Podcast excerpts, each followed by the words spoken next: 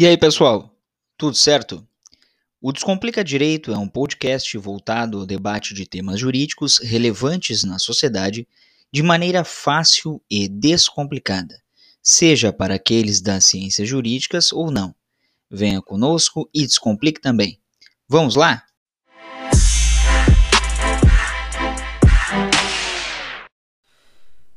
E aí, pessoal? Tudo certo? Bueno. Edição de decreto presidencial pelo presidente Jair Bolsonaro concedendo graça ao deputado Daniel Silveira. Hoje é feriado, o pessoal descansando, mas a presidência da República não. Concedeu graça por meio de decreto respeito da pena que foi ontem aplicada, ou melhor, da previsão de aplicação da pena, porque o processo não encerrou ainda, em desfavor do deputado federal Daniel Silveira.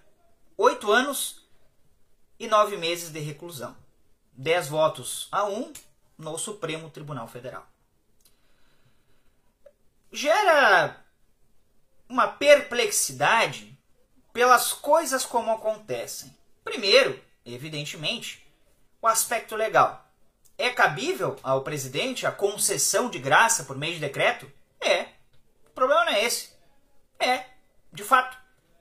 É previsto isso?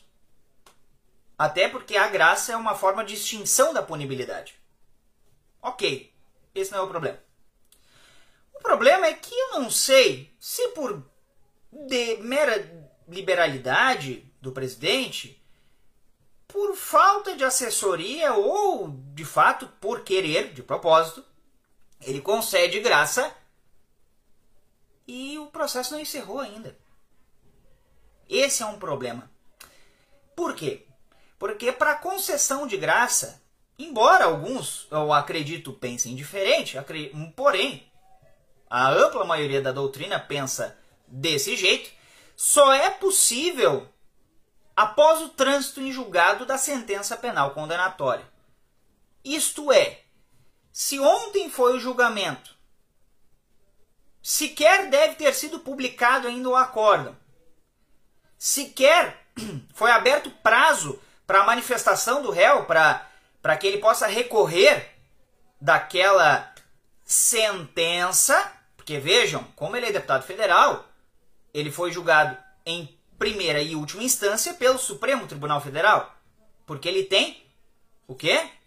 Foro por prerrogativa de função, que é o chamado foro privilegiado. Mas ele tem, tem direito a recorrer ainda. Aí eu pergunto: atropelar tudo isso favorece a quem? Porque evidentemente que esse decreto está eivado de não só ilegalidade, de inconstitucionalidade. Porque só com isso, só com isso, já feriu o trânsito julgado da, da sentença penal condenatória. Feriu aí, por via reflexa, o princípio da presunção de inocência, porque vejam, só é considerado culpado alguém, e aí esse é o pulo do gato, após sentença penal condenatória transitada em julgado. Então o réu ainda é considerado inocente, porque essa é a decorrência do princípio da presunção de inocência ou da não culpabilidade. Então, como que o presidente pode fazer isso? Se não houve publicação do acórdão, não houve, evidentemente, o trânsito e julgado da sentença penal condenatória, como que ele pode conceder graça que, de fato, individualmente, com fatos definidos, para pessoa específica e definida, ok, esses requisitos foram cumpridos, mas o trânsito julgado não.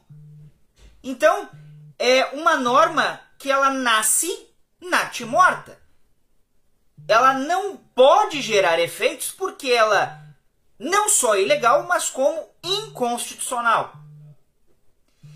E aí tem um problema maior por trás disso que não é só jurídico. evidentemente, é político. Utilizar-se desses meios legais para benefício próprio ou de outrem, evidentemente que constitui uma ilegalidade patente.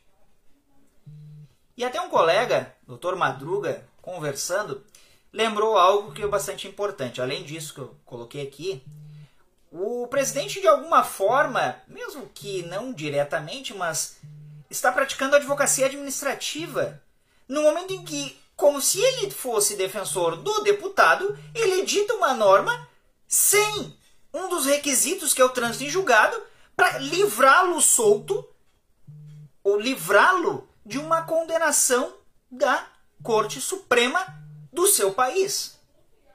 Então, pessoal, independente da figura envolvida, se fosse qualquer outro partido e qualquer outro parlamentar, ou mesmo qualquer outro político, agente político, não tem validade essa norma, esse decreto não tem validade, é uma cortina de fumaça para é, tapar, é, para cortinar aquilo que realmente está por trás. Vejam bem, rapidamente, que nós vamos fazer um outro vídeo sobre isso. Liberdade de expressão é direito garantia previsto na Constituição Federal, mas, assim como qualquer direito, inclusive a vida, não é absoluto.